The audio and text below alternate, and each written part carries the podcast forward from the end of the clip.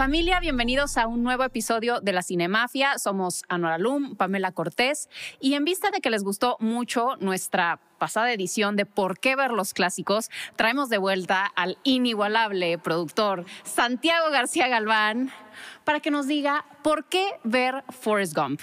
A ver, Forrest Gump es una película, yo creo que todos amamos, es una película súper entrañable, pero aquí vamos a diseccionar las razones por las que todo el mundo debería ver esta gran obra de Robert Zemeckis. ¿Estamos de acuerdo? Sí. De acuerdo. Y bienvenido de regreso, Santi, gracias por venir. Gracias, gracias por invitar. Qué bueno. Pues sí. Queremos agradecer antes que nada a Starlet Project y a Genuina Media, nuestros productores, y a Colabora, quienes nos, quienes nos prestan este espacio de cowork para grabar. Ya, ya cuna de tierra por el vino. Y a Cuna de Tierra para el Está muy bueno. Está bueno. A ver, ¿qué les parece si empezamos con un ejercicio? Va. Si ustedes fueran a pichar la idea de Forrest Gump a- al mundo, de por qué tienen que verla, ¿qué les dirían? Yo diría que es The Ultimate Love Story. Es una historia que trata sobre las cosas más importantes que tiene la vida. Eh, la suerte contra el destino, Justo. la inocencia contra la malicia, eh, la guerra, eh, el amor, el odio, la pasión, el amor a un hijo, el amor de un hijo a un padre, o en, en este caso de un hijo a una madre, este, pero también del hijo de él hacia él.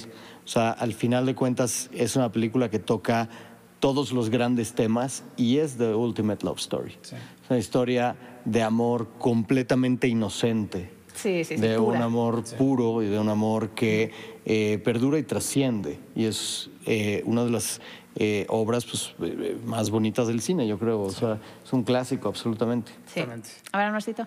Pues yo, para mí es de las películas más emocionales y divertidas que he visto en mi vida. Y normalmente este tipo de películas hablan de una persona en una situación extraordinaria o, un, o, o- o una persona extraordinaria en una, una situación normal. Pero esta película habla de una persona extraordinaria en una situación extraordinaria. Entonces, Totalmente. por eso la película funciona tan bien. Sí. Exactamente. Sí, yo creo que también podría ser eh, algo que, res- bueno, que me fascina de Forrest Gump, es que es como un recorrido por la historia de Estados Unidos y el guía del viaje es el héroe más impensado, insospechado, más ¿no? insospechado. Sí, totalmente. O sea, es una persona neurodivergente, es una persona, como dices, que ve el mundo con ojos puros. O sea, con, con- con el corazón limpio, con esta inocencia Sí, de, con de- inocencia. de no entender.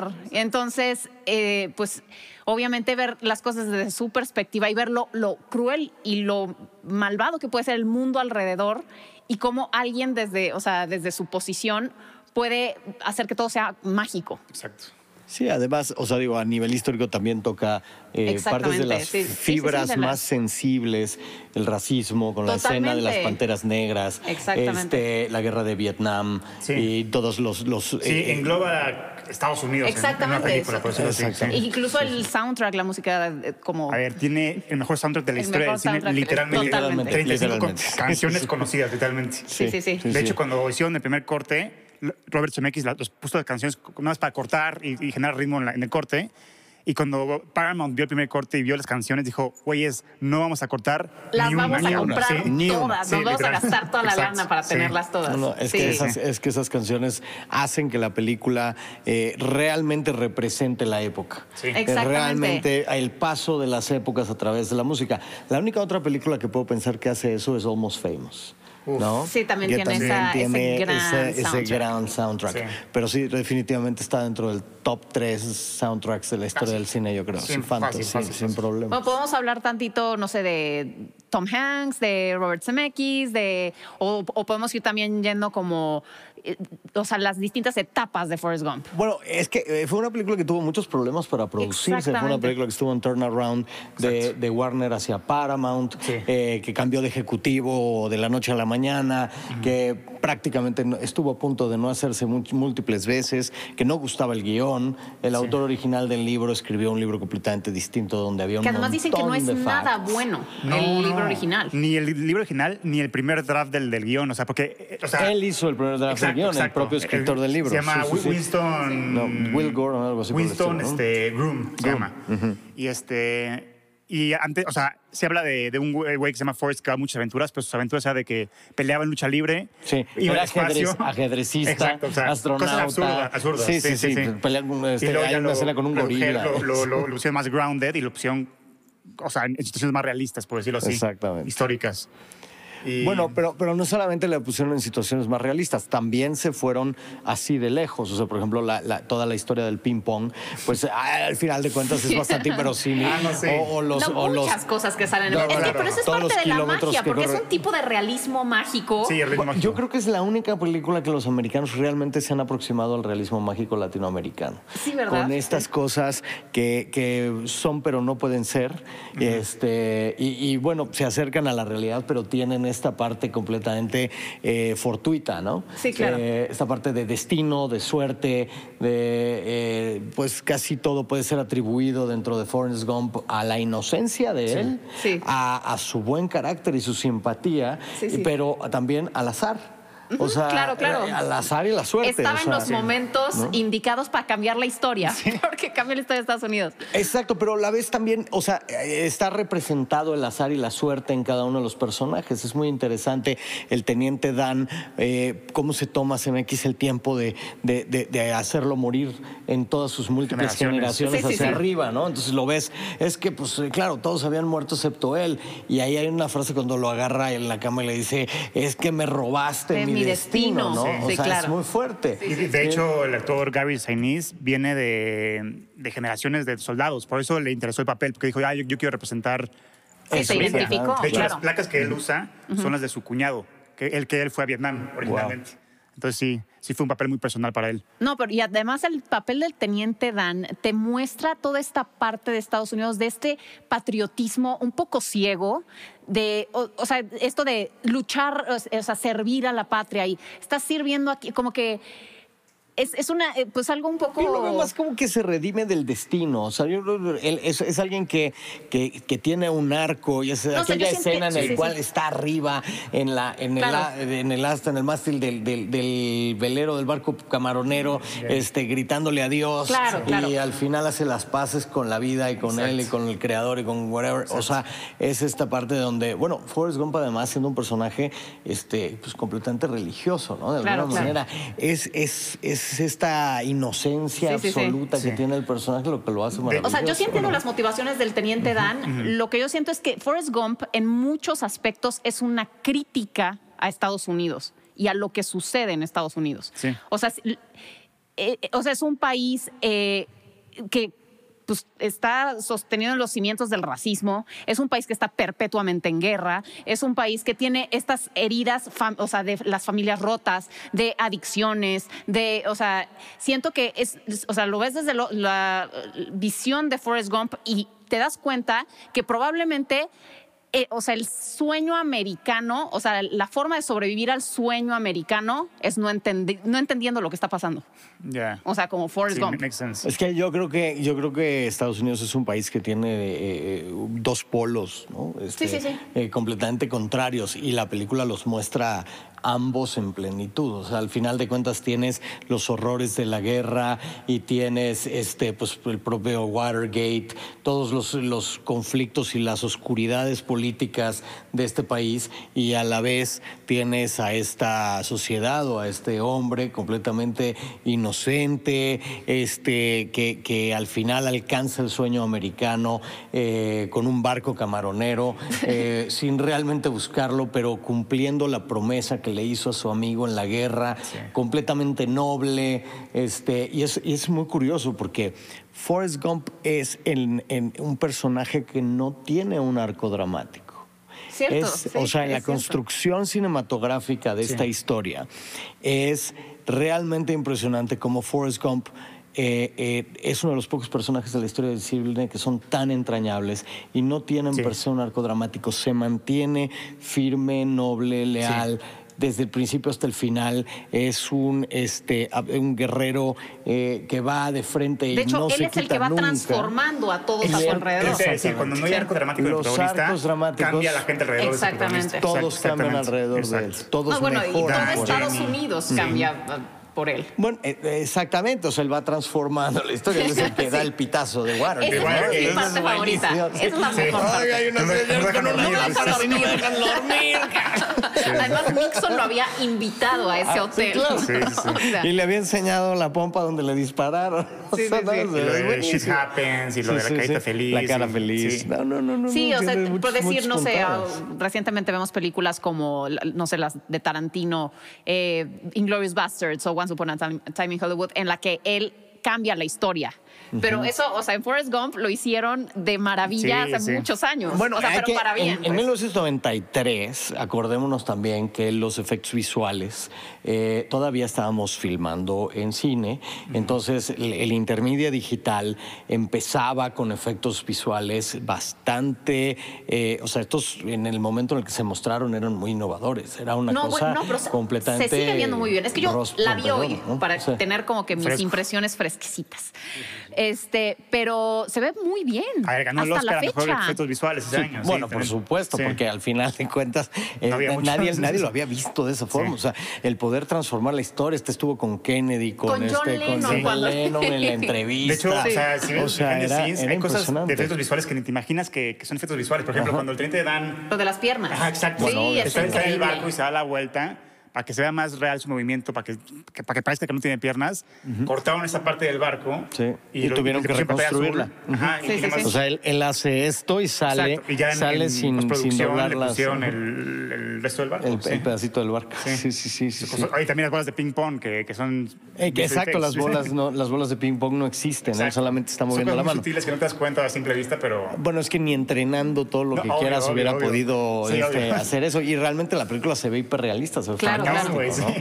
O sea, sí son efectos sí. eh, visuales invisibles Sí. eh, eh, que son maravillosos. Sí. Eh, pero pero yo, creo, yo creo que además es una de las películas que eh, no abusó de los efectos visuales o no se apoyó en los efectos visuales, sin embargo, transforman y hacen la película siendo completamente invisibles, pero la historia es mucho más poderosa que el, Claro. que el efecto visual. Ah, O sea, sí. el, el amor de Forrest Gump por, Je- por Jenny, Por Jenny. y Claro. el arco dramático de Jenny Sí. que la lleva hasta el infierno y de regreso con, con el amor de su vida, el cual por, por, por las propias circunstancias sociales y por las circunstancias de su pasado, de su padre, Exacto. y- y la sutileza con la que trata a la niñez de Jenny, los abusos del papá, etcétera. O sea, es, es, es realmente una obra maestra en ese sentido. O sea, sí, me parece que es maravilloso. Sí, es que además, pues todo se, se está viendo desde la perspectiva de Forrest que no entiende nada de lo que está pasando. Entonces te dice, pues es que el papá de Jenny, pues era muy cariñoso con ella y sus hermanas Sí, y les daba muchos Si besos. la película hubiese sido narrada desde el punto de vista de Jenny, hubiese sido otro género Exactamente. totalmente. Se No, bueno, drogas, se que mete, ver. o sea, Sí, claro. En Sí, todo, en todo, en todo. pero visto desde Forrest, pues dice. Y, y el personaje de Jenny es bien interesante porque es esta mujer, eh, pues muy autodestructiva, que, que, como dices, viene cargando todo este bagaje del pasado y que, y que, pues desafortunadamente, cuando decide dar el cambio ya es demasiado tarde. O sea, ya tiene SIDA, o aparentemente es lo que sugieren que tiene. que no Dice existe, que es un sí. virus que nadie sabe qué Sí, es. sí. Por la fecha sugieren que es SIDA. claro. Sí. Este, entonces, como que ella tiene este momento como de, de, de elegir una mejor vida cuando ya es demasiado tarde. Eso Sí. es como su destino trágico. Y, o sea, eh, me recuerda esta frase de, creo que es, creo que es de Freud, que dice, infancia es destino. O sea, muchas veces... eh, o sea, Y porque ves que volvemos al tema y del volvemos al destino, tema que del es- destino y de la suerte. Ves al final que Forrest Gump dice es que no sé, o sea, no sabemos si es el si Una es de mis frases favoritas Ajá. de Forrest Gump es a veces no hay suficientes piedras. Ah, sí, ¿no? sí, cuando, Jenny está le está tirando las piedras Sí, claro. Y esa escena también es bien poderosa porque Jenny, o sea, hay también esta otra frase de Schopenhauer que me gusta mucho que dice, un hombre puede hacer lo que quiere, pero puede no querer lo que quiere. O sea, no controlamos nosotros nuestros deseos, nuestras filias, nuestras este, aversiones. O sea, hay cosas que no las controlas, hay cosas que vienen desde de tus heridas de infancia. Y Jenny en ese momento, por eso Pero le tiene tanto coraje al papá, le dice Yo no como, estoy de acuerdo con ¿no? eso y precisamente creo que la película muestra lo contrario. Yo creo que este es una- un personaje que nace por circunstancias involuntarias roto y que se compone. Y al final acaba controlando todo este pasado y todo este destino y todo este funesto inicio que tuvo y, y llega a un final que realmente es muy bonito. O sea, eh, eh, Se terminas. Pues, termina pero se muere con ni ve a su hijo crecer, ni. O Sí. sea, yo, yo es que yo no lo veo como algo positivo que le haya dado SIDA. O sea. Bueno, no, no, no, esa parte, o sea, evidentemente esa parte no, pero, pero ella al final encuentra una cierta paz, una cierta Sí. tranquilidad. Eh, acuérdate esos, de esos shots con ella, este, oliendo las flores, A ver, este, que llega sí. y se le, le- o sea, llega al final de su vida eh, componiéndose. Sí, no, o sea, yo sí siento eso, pero siento que llega pedazos, muy ¿no? tarde. No, pues se está olvidando la metáfora más grande de la película. ¿Cómo acaba la película? ¿Cuál es la última? Con la pluma. Con la pluma, que es la frase que dice Jenny de, Sí, sí. de I, I want to fly, fly away from here, ¿no? Y justo acaba con una pluma Sí, de sí. pájaro yéndose al cielo. Volando al cielo. Entonces, exacto, o sea, es- sí, es un final bonito y se redime. De hecho, Forrest al final también manda a, a destruir la casa de su papá. Sí, sí. Su, su arco queda totalmente... bulldoze. Completado. eh, Sí, sí, el sí. bulldozer tirando. No sé, a mí, a Y mí sí muere me parece muy trágico, honestamente. Que, y ella, todo el coraje que le cargaba al papá, por, o sea, porque eso la definió toda la vida. E- Sí. Ella, Mira, es- una vez tras otra, tras otra, estuvo eligiendo hombres que la maltrataban, que la abusaban. Pero se redime por- con Forrest. Exactamente, Es una pero historia de redención. Sí se redime. Pero no importa, es una historia de redención. Al final alcanza a redimirse. Y eso es lo que creo que es importante. Sí, la gente en alrededor de. Forrest se redime. El- toda la gente alrededor de Forrest Sí. encuentra la redención. Exacto. Encuentra ese. teniente Dan. Exactamente, encuentra esa, ese perdón a las cosas del pasado, al destino. Hasta el mismo, sí, sí. el, El el destino, Boba, el su Lieutenant familia Dan, estaba en exacto. miseria y ya se hizo millonarios, literalmente. y, y- y él lo único que quería era llevarle dinero a la madre. Al final es, es a través de Forrest que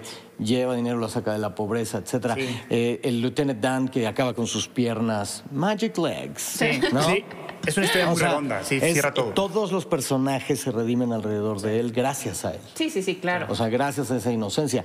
Pero empezando por Jenny. Jenny se casa con él.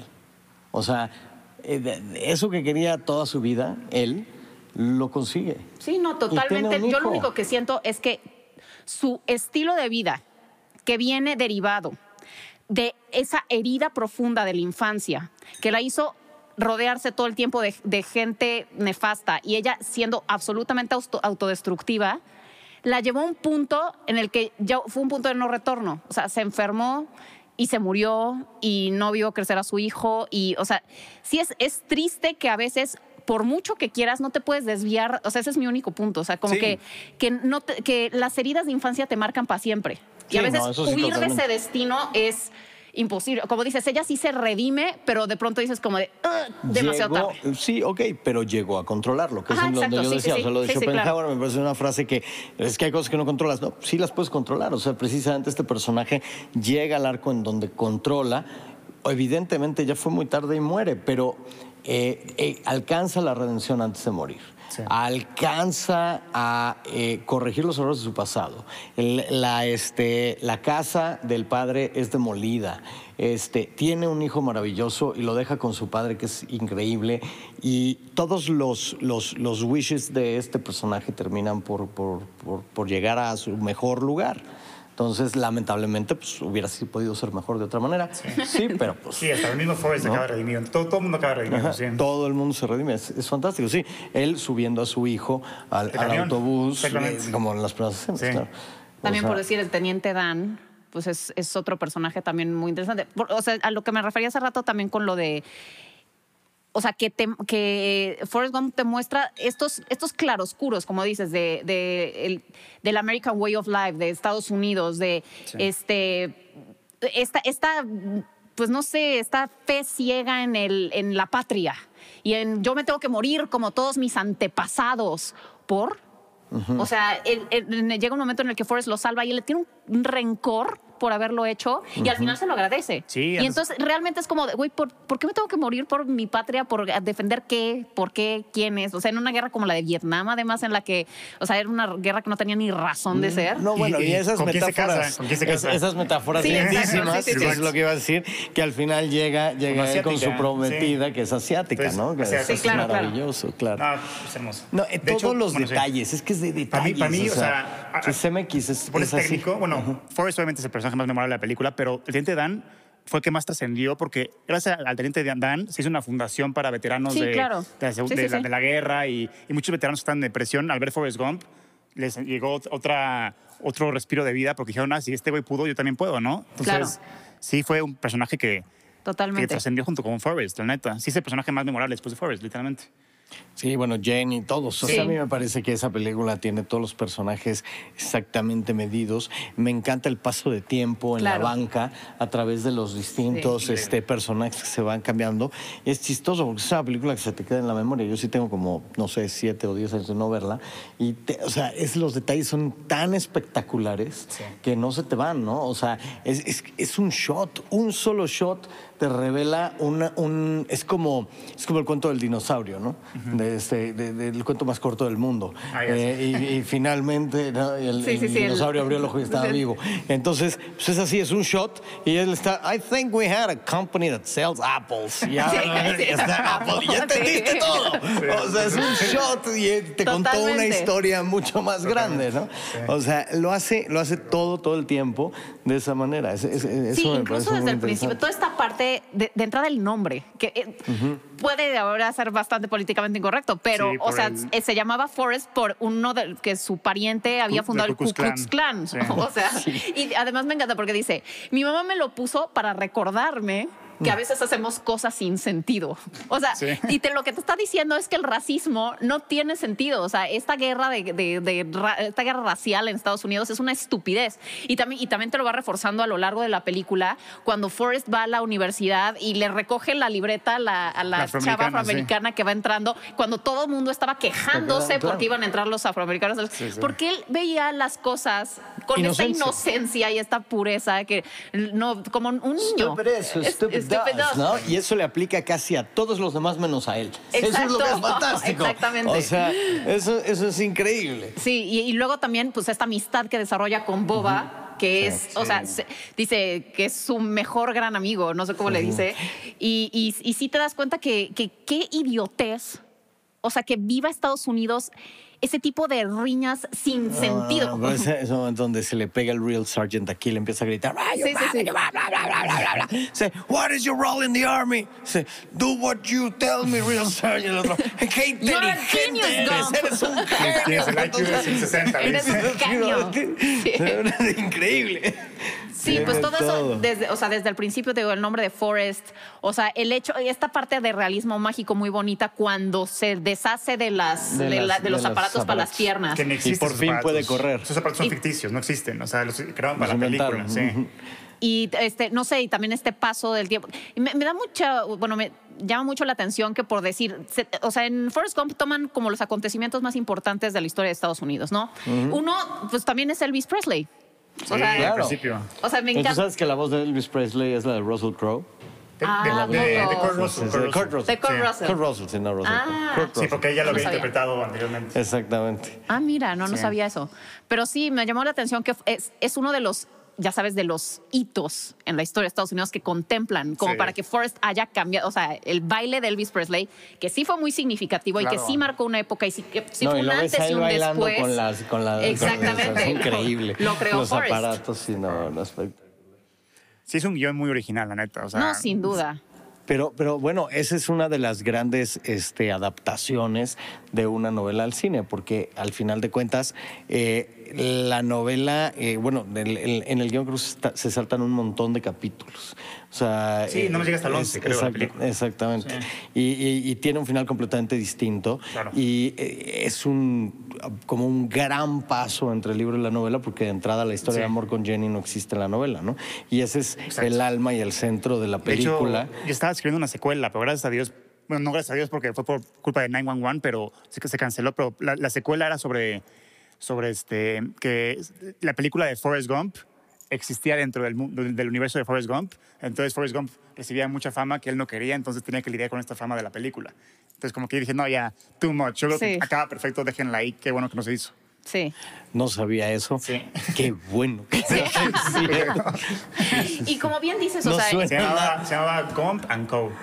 Go. No, no suena un buen pitch, pero mira, quién sabe. Realmente dicen que el pitch de, de Forrest Gump cuando, cuando lo hacían a los estudios no era un pitch muy atractivo y entonces todos los ejecutivos estaban como No, a ver, reluctant hasta que hasta que el propio Sí. Tom Hanks fue quien la Paramount, pichó cuando- cuando- sin leer el guion. Cuando veía los dailies se quería suicidar porque decían como, ¿cómo Sí. vamos a tener una película sí, donde sí, Tom sí, sí. Hanks habla con pendejo toda la película? Exactamente.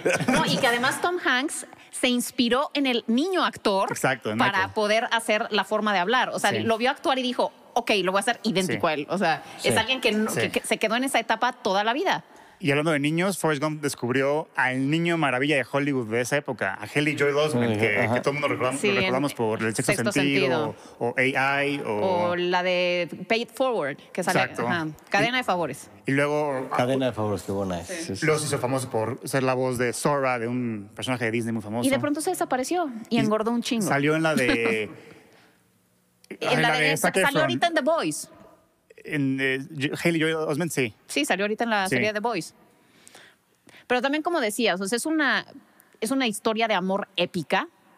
Como dices, que va pasando por todas estas eras en las que él sostiene el amor hacia Jenny.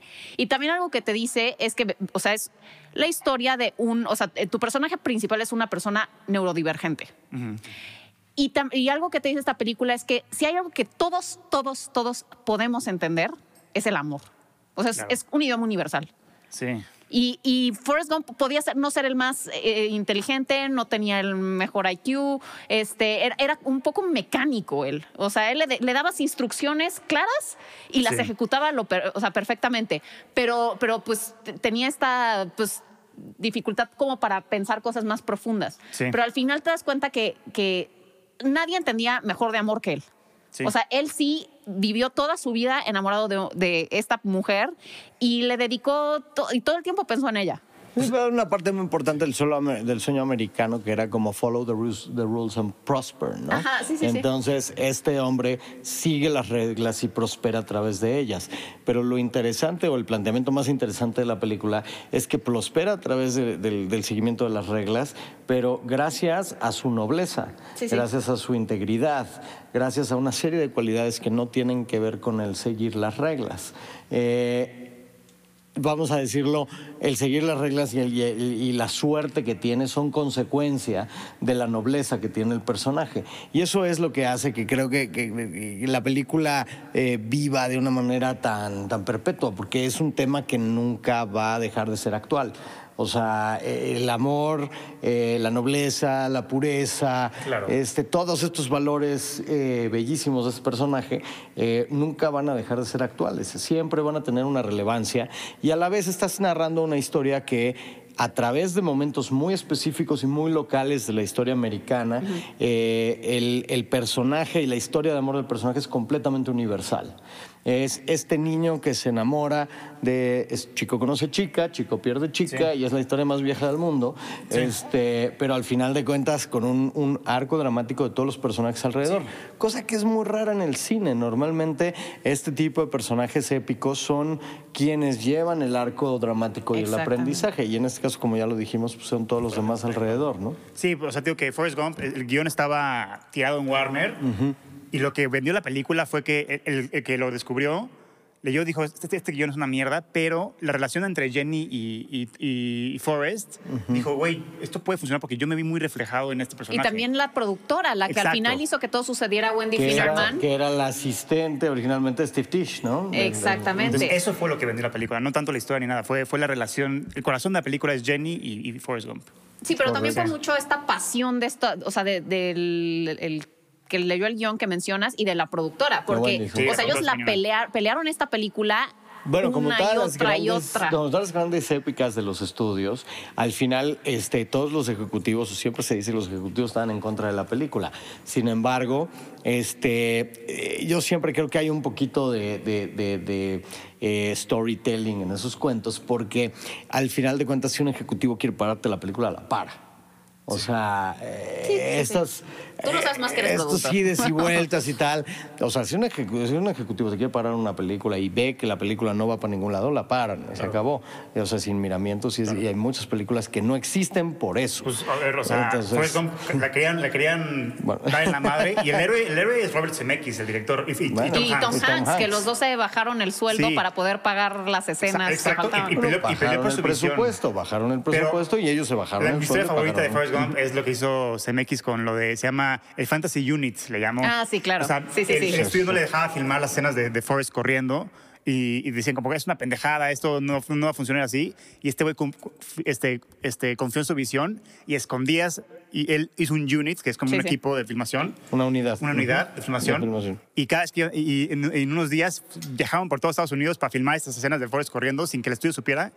Y, y gracias a eso. Pero es que además eran escenas, o sea, implicaban Exacto. mucha logística porque se fueron al, al Valle de los Monumentos, se Sí. fueron, a, o sea, a todos estos landmarks, a todos estos como puntos emblemáticos de Estados Unidos a hacer el recorrido. Entonces, Así pues, como, sí. Como todas eso. las películas, este, eh, como todas estas unidades, si tú haces una unidad muy reducida, puedes hacer ese tipo de tomas Claro. de una manera, este, pues no vamos a decir económica, pero, pero cuidado, ¿no? nada más los Y entonces, exactamente, sí. o sea, porque, bueno, no son escenas que lleven sonido, no son escenas Sí, que de, hecho, algunas escenas de esas, de esas corriendo ni siquiera es Tom Hanks, es Jim Hanks. Es James Hanks, el Exacto, hermano. Sí, exacto, el hermano corrió de- muchas de las Exacto, escenas. sí. Entonces, pues mientras ellos filmaban con Tom, ellos Jim Hanks con la barbota y con la gorra, Sí, sí, pues, sí. como Exacto. corriendo por todos lados. Sí, sí, sí. Y hablando de esa escena en la de en la que está corriendo, me da algo que me gusta mucho y que se burlan un poco es cuando el, cuando Forrest está corriendo y lo empiezan a entrevistar todos los reporteros. Sí. Y este, pero esto lo estás haciendo por el clima, por el cambio climático. No, esto lo estás haciendo por las mujeres. Esto Sí. lo estás haciendo por la para, en protesta de la guerra.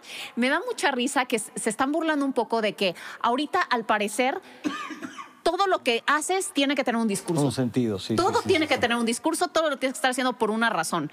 Y lo Él que solo quería correr. exactamente Solo lo que no se dan cuenta es que las cosas que haces por pasión simplemente son, o sea, por- Claro. son las que te nacen Sí. del alma. Él solo quería correr, no había discurso, no había nada detrás de ello y él solo quería correr y o sea, y a veces lo más Bueno, y era simple, eh, metafórico. y era bueno, en la película es completamente metafórico porque él es después de que Jenny lo deja Ex- por sí, primera sí, vez. sí. Entonces, cuando ella Se se, se va de la Claro. casa, entonces él escapa. Sí, claro, Corre. corre. Y, y- y sería, la película sería completamente inentendible y los arcos no estarían tan bien cerrados si él no hubiese tenido esa épica, Claro. ¿no? Esa épica corrida por todo Sí, claro. Estados Unidos de costa a costa y luego Claro, cuando llegué a una costa, ¿qué hice? Pues volviré y seguí corriendo, ¿no?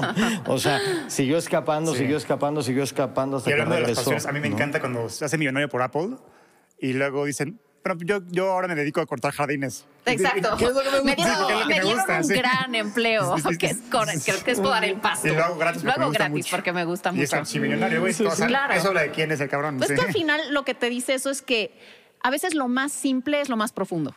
O sea, no Sí. tienes que darle tantas vueltas a las cosas. A veces las, las cosas que haces por amor, por pasión, porque te nace. O sea, no, no tienes que, estar, que rebuscarle tanto al sentido de las cosas. El, el escribir drama, escribir algo oscuro, es relativamente más, es, bueno, es mucho más sencillo, es más fácil, es más accesible, es más interesante, tiene, tiene formas más accesibles de entrar y por eso hay tantas películas tanto más oscuras que películas realmente brillantes, ¿no? Y películas realmente con esta, esta alma y este, y este sí, sí. espíritu. A- eh, haber realizado ese guion realmente es una proeza. Es hiper difícil lo que lograron, no solamente a nivel técnico, sino también a nivel creativo. Todas las, meca- todas las metáforas que están integradas en la historia, Sí, sí. todos los arcos, la forma en la que están construidos los actos, este, la transición de los tiempos, eh, todo es maravilloso, es magistral. Sí, y eso, totalmente. pues, es muy difícil, muy difícil Uy, de hablando ver. de ¿no? maestros, Alan Silvestri, su soundtrack, su score, Ah, es sí de es. mis scores favoritos del cine. Me hace llorar cada Sí, vez que es escucho. precioso. Sí, sí, Impresionante. Increíble y todo, pues digo, la, la metáfora de la pluma en Exacto. el aire. Pues al final este, ustedes que creen en el destino o en la suerte. Pensando en.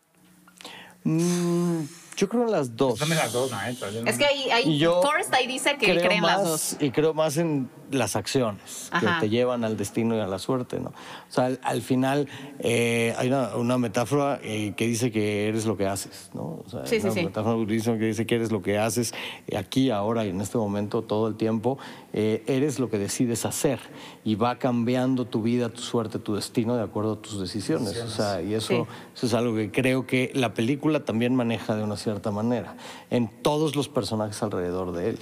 Él es el único que se mantiene y mantiene Claro, un claro. curso completamente fijo. Sí, o sea, también todo, todo Forrest Gump es causa y efecto. Si, si no lo hubieran buleado, no hubiera llegado al campo americano. Si no hubiera llegado al campo Claro, americano, claro, no se hubiera claro. graduado. Si no, no hubiera ido al ejército y así. Toda la película es un dominó, literalmente.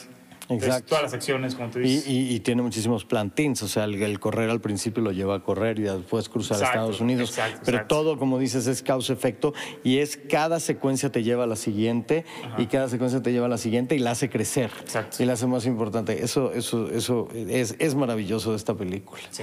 Y hay, eh, pues hay muchos eh, datos curiosos de la película. Sí. Tom Hanks no fue la primera opción. Bueno, No. ninguno de los actores era la primera opción para esos no, no. personajes. Y sin embargo, creo Robin que Wright, no, según yo, No, ah, no, Robin Wright no según fue yo tengo entendido que ella sí llegó a la primera audición y dijeron que era mm, Llegó perfecta. embarazada, hizo la primera audición y el estudio, según esto, no quería y querían a otra. Era la primera opción de CMX y al final fue quien se quedó. Ah, este, de, de Tom Hanks. Eh, John tuvo- Travolta. John Travolta era, era el primero que, eh, tras el que fueron, que hace además muy poquito tiempo. eh, eh, bueno, de- de- aceptó que fue un grave error no haber aceptado ese personaje. No, pero qué bueno que le quedó a Tom Hanks. Sí, sí, sí. O sea, Bueno, porque a mí el se me hace segundo fue, el segundo que, el tras el que fueron fue Bill Murray. ¿Tú Sí. te imaginas a Bill Murray? Hubiera sido Pues no, muy es que gracioso. Yo no, yo no puedo ver a nadie más que no se tome. Sí, la verdad es que es de esos papeles Sí. que es, el casting fue Ajá. Y, y también extraordinario. Kevin Bacon estaba por ahí. Esa no me la sabía, Sí. fíjate. Fue como sabía al de- principio, al principio. Yo sabía de Bill Murray y de, Cero. y de No, John no Travolta. de que menos veo es a Kevin Bacon, de, de estas tres opciones. No, Bill Murray yo sí lo veo menos que Kevin Bacon. ¿Sí? sí, no. De Forrest Gump. Había otro, había una cuarta o opción. sea, tú ves a Bill Murray corriendo. por todos Estados Sí, no sé, pero ves a Bill Murray en, en Groundhog Day y así, como que sí te podría tener ese tono un poco, ¿no? Como... O sea, yo, no, a mí no, No me sé. parece. Bill Murray se me hace creo que el menos descabellado. Porque John Travolta no lo siento como este... No siento que pudiera ser el papel de este niño inocente, puro. No sé, me, me cuesta mucho trabajo verlo ahí. Bueno, No sé, John Travolta tiene un carisma tan grande que ha logrado hacer que los villanos más viles sean lovable. Entonces, eh, al final no estoy seguro. Él tiene, él tiene esa característica. Él tiene esa cualidad de, de hacerte, de hacer que te caiga bien. Sí. Sí, pero ¿No? bueno, al final Es que bueno. aparte de carisma, también necesitas este lado goofy que tiene Tom Hanks. Bueno, ese, eso sí, efectivamente no se lo hubiera dado. No sé si lo Exacto, entonces yo creo que Tom Hanks sea obviamente la Pero es que además, qué reto de verdad tan grande poder sostener ese personaje que, pues, es, o sea, habla, se desespera, este, pero Yo, uno de los retos más grandes que veo en Tom Hanks es poder haber salido de ese personaje. Fíjate que es un personaje tan icónico, sí, sí. Tan este, eh, u- Eh, sí. único, tan este, profundo, que eh, hubiese sido muy fácil que un actor lo hubiera repetido y repetido. Realmente el Oscar cierto, de. Hanks, bueno, el Oscar por todos los momentos de la película, pero por el momento donde Jenny le dice, es tu hijo Forrest. Ay, es buenísima. Y que cuando que le pone. Sí, sí, sí. Y, y sin decirle sin palabras, él, él, él, él- ¿Y qué le está dice? como, o sea, Su se llama papá también Forrest. se llama Forrest. sí, claro. Me encanta. Oye, that baby's Forrest too. Sí, no, bueno. Pero es impresionante la cara que pone, cómo le tiembla la, ma- la mandíbula. O sea, es increíble. Y hubiera sido muy fácil que otro actor se quedara en ese papel y lo hubiera repetido en otras películas una y otra vez, como hemos visto Sí, que porque pasa. exactamente, en un caso únicos, es Eddie ¿no? Redmayne. O Sí. sea, Eddie Redmayne lo ves en, Sí. en este el- Stephen Hawking y es el mismo Newt Scamander y es el mismo No, y- la chica danesa y es el, o sea, de Eh, hecho, o, o- o- o últimamente Johnny Depp, o sea, Sí, Jack Johnny Depp Sparrow, también ¿no? es Jack Sparrow en Jack Sparrow. Forever. De hecho, Tom Hanks, o sea, el- o sea, en Warner están desarrollando al mismo tiempo Rayman y, Ajá, y exactamente. Forrest Gump. Se canceló Forrest Gump porque Rayman le fue muy bien. Dijeron, "Güey, ya, ya, ya Ya, contamos ya. historia. Sí, claro. Sobre todo porque había arrasado en la temporada de ya tenía la premios. actuación de, de este Dustin Hoffman en su, en su, en su- bajo su sombra, por decirlo así, ¿no? Entonces, qué chingón que, For- de que Tom Hanks logró hacer una versión diferente a la de A la que ya habíamos visto. Bueno, es la misma enfermedad, de hecho, Bueno, ¿no? Creo. No, No, no, parecida, no, no, porque No, uno porque es Dustin Hoffman autista es autista. y Ajá, era Ian Reitman. inteligente y era el que contaba las cartas Ah, y tenía. Sí, sí, este sí. Ok, ok, don, sí. etcétera. No, Era Forrest Gump tiene, o sea, es, es- tiene Ajá. una discapacidad cognitiva. Warner cuando lo echó dijo, no queremos hacer otra película de... Y mencionó esta enfermedad. Entonces no sabía si era la misma o no la misma. No, este, ellos lo que no querían era hacer una, una película eh, donde una persona que tenía una aparente discapacidad Ah, al final lograba convertirla en un, En un triunfo, quote sí. unquote superpoder, ¿no? O sea, era su propio su propia forma de ser es la que lo sí. llevaba al triunfo, que es un poquito el pitch de Rayman era muy parecido al pitch de Gump. Entonces eh, para todos los ejecutivos que no se clavaban y no leían el guion como Sí, claro. thoroughly, este, pues parecía que era mucho la misma película, aunque no se parecen en nada, porque la- al final la historia de Rainman es la historia de dos hermanos. Claro, Pues claro, no es la mucho de más él, sencilla. es otra cosa completamente distinta, no tiene nada que ver. Forrest Gump, pues bueno, tiene una profundidad increíble y ha pasado a la historia como Sí. un clásico y Rainman al Eh, final. Era lo que te iba a decir, no. porque eh, justo era la sombra que querían superar, porque Rainman además, Dustin Hoffman había ganado un Oscar. eh, eh, Mejor película del año. Mejor película del año. Y decía, eh, y era el año anterior. O sea, como que además, Sí. simplemente pensando como la academia, como que no repites el mismo Bueno, lo que patrón. pasa es que por eso no fue el año anterior, porque este Rayman, según yo, fue 91, ¿no? 90, 92, 91, a ver, ahorita checo los- Sí, Según yo sí fue 91, como consecutivo y, y no, se- porque ellos ¿no? filmaron en el 93 y estrenaron en el 94. Y, o sea, hubo el cambio de estudios de por medio. Estaba en Warner. Ah. En Warner la cancelan cuando gana Rainman. eh, cancelan la filmación de. Ah, de no, Gump. espérate, ganó Y- cuando ganó en el sí, 89. 89, o sea, Sí. tiene- es, es- es varios años antes. O sea, ellos cancelan la filmación de, de Trump por Rayman y después este, la retoma Paramount un año o dos después y la filman en el 93, la estrenan en el 94. O sea, sí, esos, esos procesos, además de, de- de los turnarounds de los sí, sí, guiones, sí. son bien tardados y bien complicados. Ah, para que los que no, no sepan, a ver, explica bien qué es lo de turnaround, para que entiendan. Un turnaround es cuando un este, guion de un estudio al que ya se le invirtió una gran cantidad de dinero de ejecutivos, de abogados, de escritores, de reescritores, de productores, de development en general. Entonces ya tiene una carga este, este guion económica. Eh, los estudios, pues es un buen guion, pero por alguna razón ese estudio no lo quiere hacer, lo saca a la venta, por decirlo de alguna manera. O sea, el productor puede pichárselo a otro estudio y que el estudio que sí lo quiere hacer lo compre al estudio anterior y entonces cubra los ¿Son costos. 18 meses ¿cuántos son?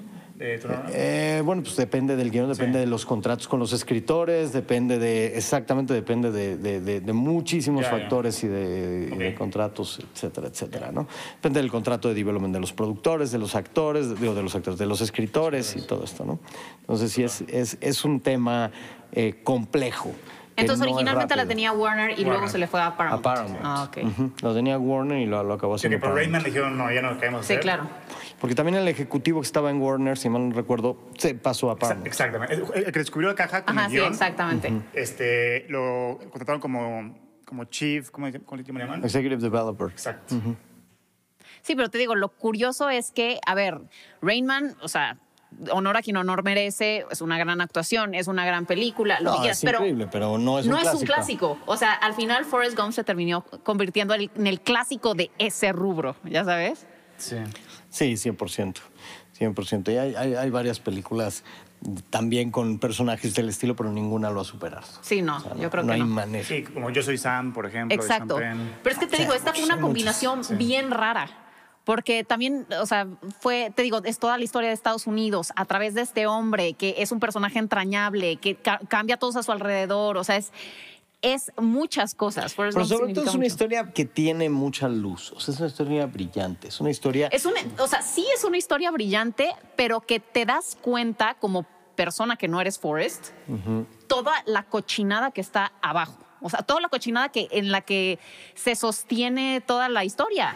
O por, sea, por la linterna del personaje principal, porque esta es una lumbrera. ex- o sea, eh, sí, totalmente, al pero, a lo que voy es que no, no escatimaron o no, o sea, no, no, no ocultaron las cosas que, que se tenían que mostrar también de la historia de Estados Unidos. Eso es lo que, eso por eso también me Sí. gusta mucho. Es como, te digo, o sea, sac- entre, entre la visión de Forrest te dicen lo del abuso de Jenny, te Exacto. dicen lo del racismo, te dicen lo, o sea, que- Sí. te dicen La que guerra de la Vietnam, guerra, las guerras, el, el- el el, este, el o sea, abandono todas de los veteranos. Exactamente. Es- no, pues muchísimos, Sí, muchísimos puntos. oscuros, pero sí, sí, sí. justo porque el punto de vista de, de Forrest es tan colorida Sí, la exacto, pero película. te, te viene, te viene toda es- esta historia súper oscura. También la parte, como dices, la parte luminosa.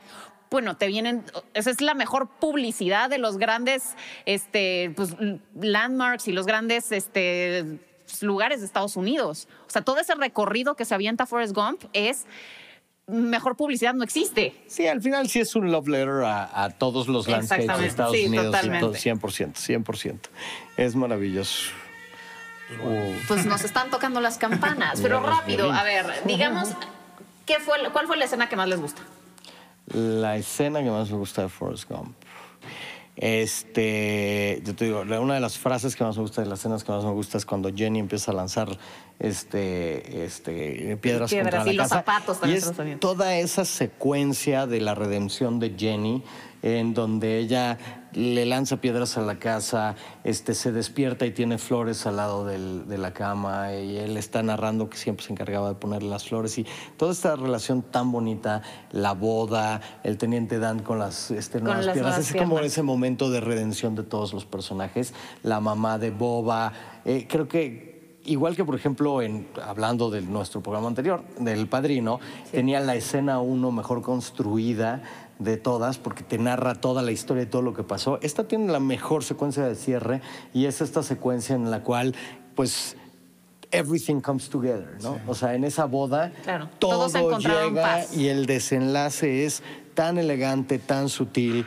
La muerte de Jenny es tan este, poética, Sí. tan, todo está tratado con tanta magia que al final creo que tiene los grandes desenlaces de, de la historia del cine. Está difícil, es que hay demasiadas escenas buenas en esa película. Pero yo creo que el, el que más me hace llorar siempre es la primera vez que corre. Cuando, cuando con la música de Alan Silvestri, que como vemos cómo se va la- rompiendo en cámara lenta Él los... lo deja, él, Ah, él exacto, lo deja él. Sí. No, No, para mí la escena que más me mueve, o sea, la escena que más me gusta es el final. Sí. Pero la- o sea, todo esta, este cierre de, de este grupo de secuencias. Pero la escena que más me mueve es el Lieutenant Dan peleándose contra Sí, el mundo y retando. escena, sí. Y a la mañana Se siguiente tienen todos los camarones. Sí, ajá, se avienta a nadar. Al, al mar al amanecer y todos los camarones llegan al día siguiente, ¿no? O sea, es, Sí, es sí. como- Hay demasiadas, ¿eh? es- sí, hay demasiadas. Demasiadas. hay demasiadas. Sí, a mí me gusta mucho, o sea, porque es una parte cómica, me gusta lo de Watergate. Me, enca- me encanta esa parte en la que él es el que da el pitazo de, De de, Watergate. el- de Watergate. Y hay una, es muy simple, pero me gusta mucho cuando Jenny le pregunta, Forrest, es que ¿por qué eres tan bueno conmigo? Y que le dice, You're my girl. Pero, o sea, pero no era, no era nada. Él siempre, Sí. simplemente siempre la vio como el amor de su vida. No, También dice, hay una "Pues, escena muy buena girl", o cuando sea, están ahí en el, dor- en el dorm de. Jen, de Jenny en, en, el- en- en college y que, le está, y que por primera vez Ah, sí, le, le- le- le está con una mujer Sí, Forrest, sí, sí. y nada más vemos que la cámara se aleja y vemos a la, a la, A la a la roomie Sí. como diciendo como qué chingado está pasando aquí. Es muy simpático eso también. Sí. Sí, sí, sí, sí, sí, sí, Sí, pero como dices, yo, me, yo regreso a la parte del amor, o sea, esta... Es, es- porque además él nunca contempló a nadie más, o sea, para él el amor de su vida No fue Jenny. Desde que la vio, dijo, Sí. ese es un ángel y nunca había Ajá. visto algo más hermoso El que... camión. Hasta el final, No, y ella le dio, y ella le da la pista que lo lleva a todo lo que desencadena en su vida. Ella es quien le dice, run, Run. Forrest, run. O sea, ella le da todas las pistas a él para poder llegar a ser quien es y a sobrevivir. Claro. Y a todas, todas las pistas, cuando se despide de él, cada vez que se despide de él, Sí, sí, le da sí. una pista diferente de cómo vivir Claro. su vida. ¿no? No, y también por decirte, cuando él le da la medalla del Congreso que le regalan, Sí. y me encanta la simpleza y cómo ve todo tan simple. Es como, toma, quédatela. Y ella no, no, no puedo recibirla, Forrest. They Pues es que al final, la- al final lo hice por lo que tú me dijiste, que saliera corriendo. Me la, Entonces, dieron, como. me la dieron por hacer lo que tú me No, dijiste que hiciera. Claro. se pone la piel chinita cuando está dando su speech ahí en el Pentagón Ajá. en Washington y nada más escuchamos a, Ay, a Jenny sí, como Forrest. Y se el corriendo. y se- corre ahí. Y se y fue el mejor momento de mi vida. No, bueno, y el, en la ovación Sí, de pie. sí, ¿no?